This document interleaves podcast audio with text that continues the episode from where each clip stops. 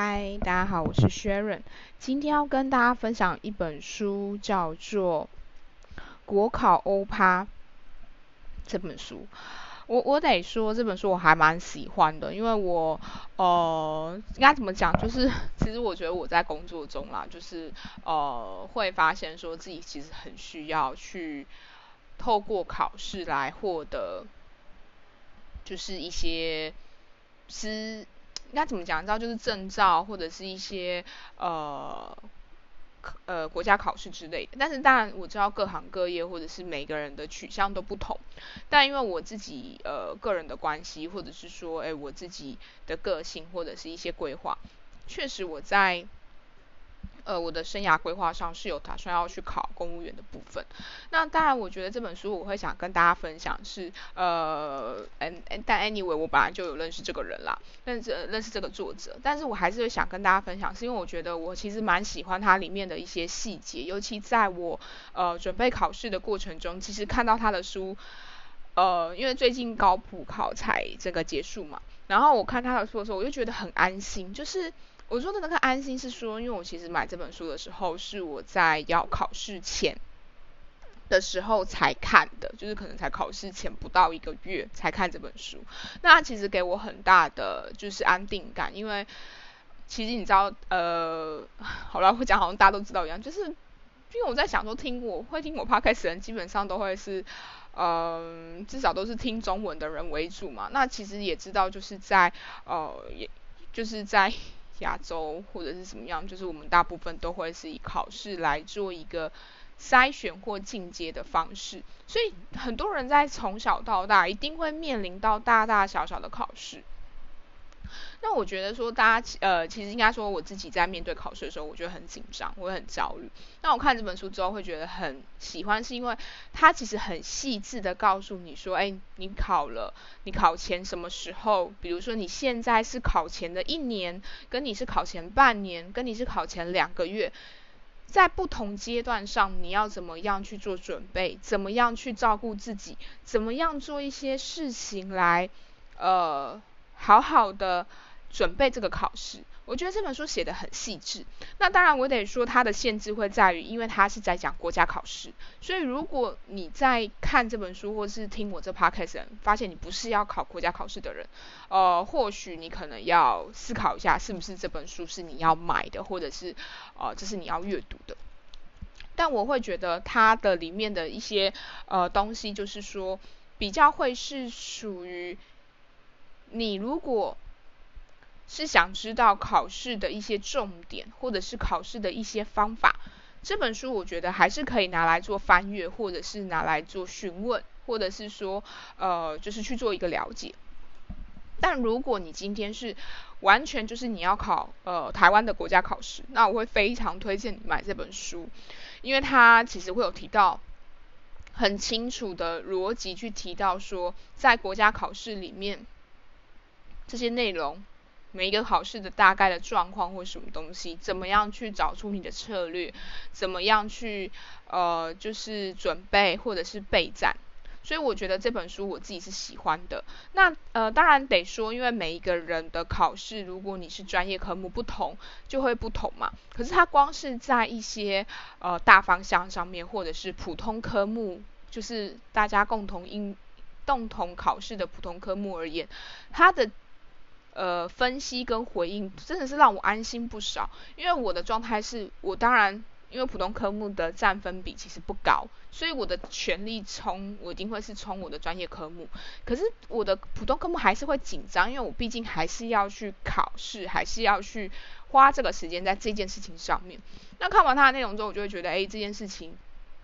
我会知道我没有办法做到多好，因为我的。备考的时间就是没有那么的长，但因为看到他的这些东西，我就知道哦，我可以用哪些策略去做应对或是做回答。所以我觉得在今年这次的考试上面，我觉得状态整体的状态来说，比去年进步了。对我我自己是喜欢这个答案，我觉得比去年进步了。但你说会不会上吗？我不知道。我我已经开玩笑跟我一起考试的人说，嗯，就等着明年再来考这样子。对，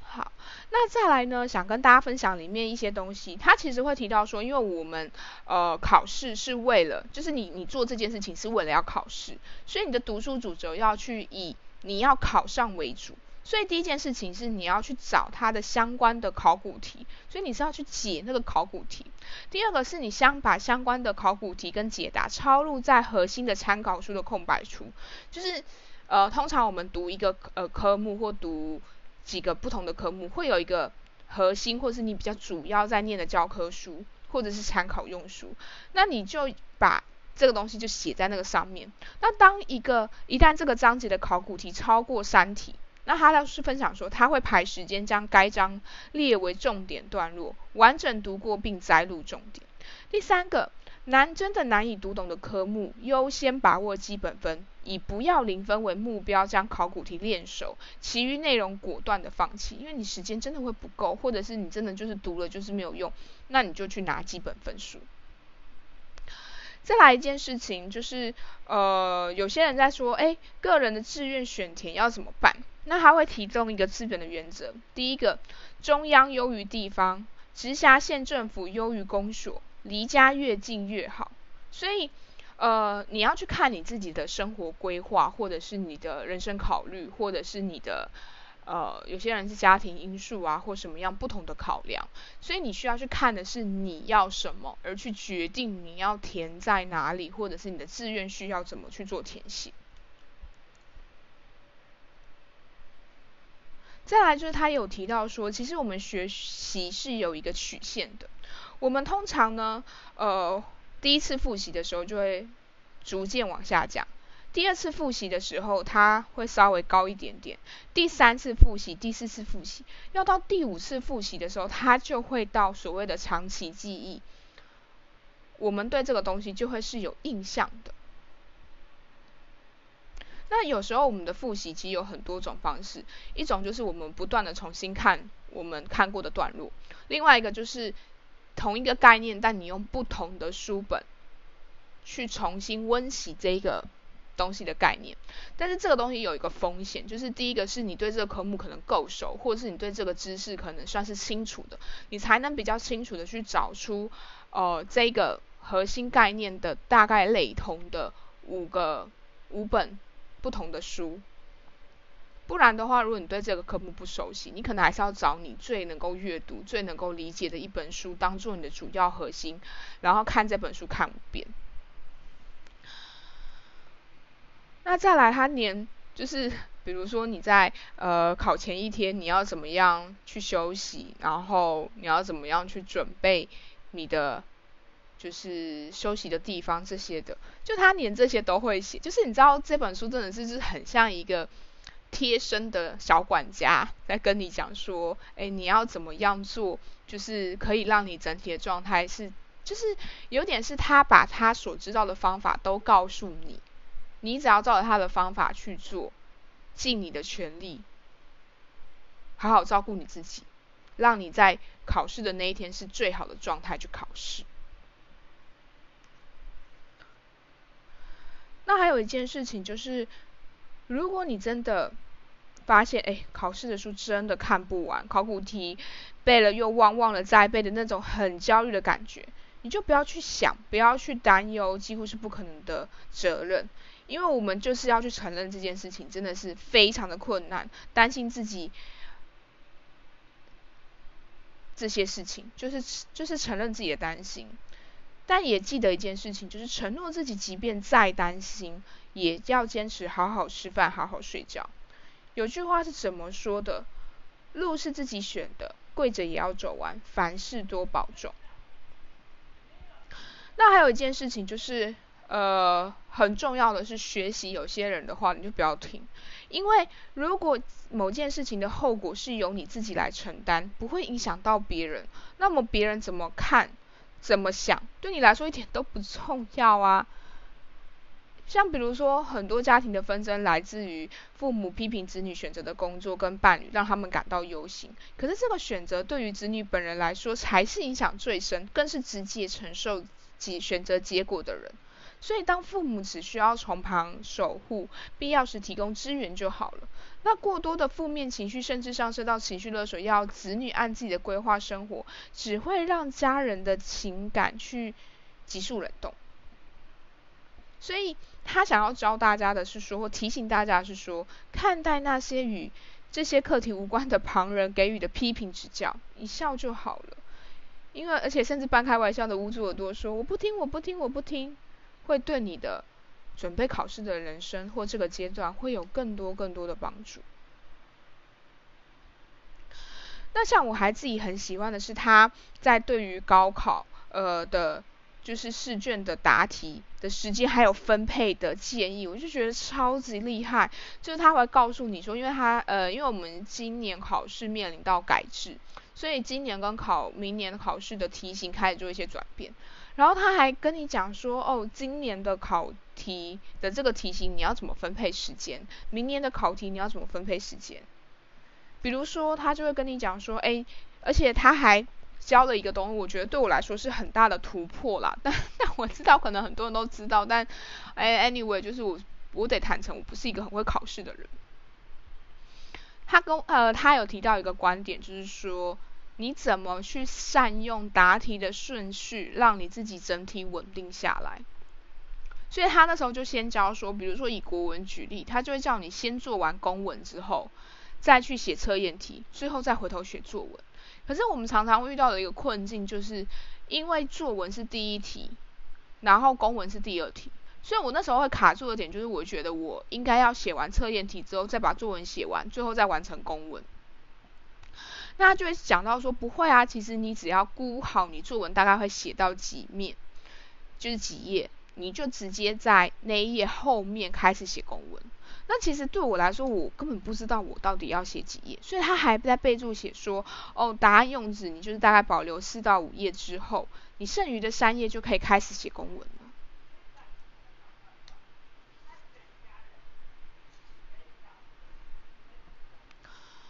然后他还有讲到说，当我们在考试的时候，其实我们都会担心嘛。那他就提到好几个点，就是第一个，会的题目先做，你就是先想说，反正我已经答对了多少题，取得多少分，就不会去紧张，说自己不会写，然后变得整体状况变得很紧张。所以他的那个做法就会变成说，当我们一个题目下来了，有这么多题，依着应答顺序，不一定每一题都是我擅长答，或者我知道怎么答的。可是当我先从我会写的题目开始写，其实就算后面我写到比较难的题目的时候，我的心里是安定的，因为我知道我的时间还够，我压缩到的时间是我不会写题目的时间。可是之前我考试的状态会变，我很紧张，因为我会变成说我在写第一题到第四题，可能最后最后一题是我会写的题目。可是因为我前面卡在我不会写题目卡太久了，导致我在写最后一题的时候时间整个不够，然后我觉得很神奇。那我觉得这个状态下也会影响到呃我在考下一个科目或是整体的情形。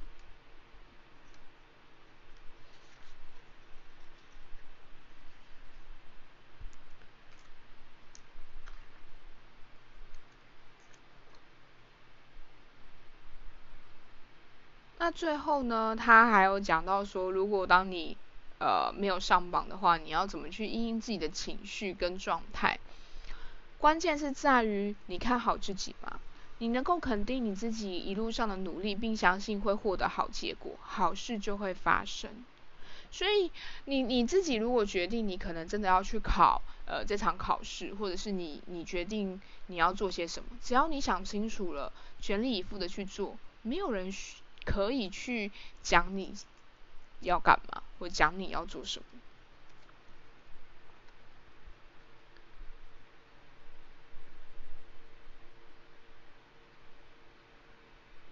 所以我得说，就是呃，在这本书里面，我觉得他很真实的去分享公务员体系的他所看到的一些东西，以及他在备考上面的。一些知识的分享。那我想跟大家分享这本书是说，如果你有想要走公务员，你想要去考台湾的国家考试，你可以来购买这本书，或者是说，呃，也可以借由就是网络去跟这个作者询问跟认识。但我自己觉得基本的尊重会来自于，就是你去买了这本书，或者是至少你想办法。买电子书或什么方式，反正你阅读完这本书之后，你再去跟作者对话。因为我会说，这个是一个尊重的意思，是说，当别人已经花了时间写了这本书出来，相信。呃，就是每一个作者或每一个人都会用他的方式去已经表达他自己的想法或他的知识，或是他的一些东西分享给大家。可是，当如果我们都没有看过这些东西，然后我们直接去跟作者去询问说：“哎，你觉得国家考试如何？”那是一件非常不尊重跟让人生气的事情。因为我自己会觉得说，你没有做这件事，你没有去了解这件事，然后你。想要花我的时间来了解这件事情，为什么我要浪费我的时间告诉你这些事？尤其这些事情明明网络上就可以查得到，明明我就书里面有写，为什么你不先去看？可是如果你可能去看了之后，你可能会说，哎，我可能还是看不懂，就是我看到了呃里面的什么什么东西，然后我还是不太理解这一块，我能不能再跟你多问问什么？那当然有些人就会说要收费或干嘛，可是我觉得要收费也 OK 啊，只要你看完了这本书，你认同它里面整理的知识脉络，或者是喜欢它里面的一些点，你想要多跟这个作者互动，或是多去了解他的一些想法，我觉得都非常的 OK，因为。至少我觉得那个基本尊重有做到，就是你已经先花了时间，先去了解了这一块领域的东西，花了时间去了解这个作者的想法跟知识，你再去做询问跟讨论。我觉得这是一件对作者而言，他会感受到他写出来的东西有人去看了，有人去了解了，有人想要为了这件事情再再多询问。我觉得我自己是本人，我也会喜欢这件事情。可是如果你今天没有看过这本书，你就直接只是因为哦，就是刚好知道了这个人好像可以问，你就直接去问了，那我会觉得没有那么的好。或者是说，如果你的学习方式不是以书本为主，那我也会建议你去参加呃他的一些，比如说，你知道吗？因为现在学习方式很多，就是。一些不同的学习方式，可能他的一些活动或什么，去参加完之后，你在活动中，因为你已经付钱了，或者是你已经花了时间了，你去做一些询问或提问，我觉得那就会知道说你是有做功课的，或者是你是愿意踏出那第一步的。当你越愿意做多少的功课在这件事情上面，你就会获得多大的收获在这件事情上面。那今天就跟大家分享这本书。那祝就是有来呃听这个长 podcast 的人，我想代表你可能就是想要考上你所心目中想要考的考试。那我觉得呃这个东西就是跟大家做一个分享。那也希望来听的人都能够在自己的生活中都能够考好。自己想要考的试，然后持续的朝自己喜欢的生活迈进。那就先这样喽，大家拜拜。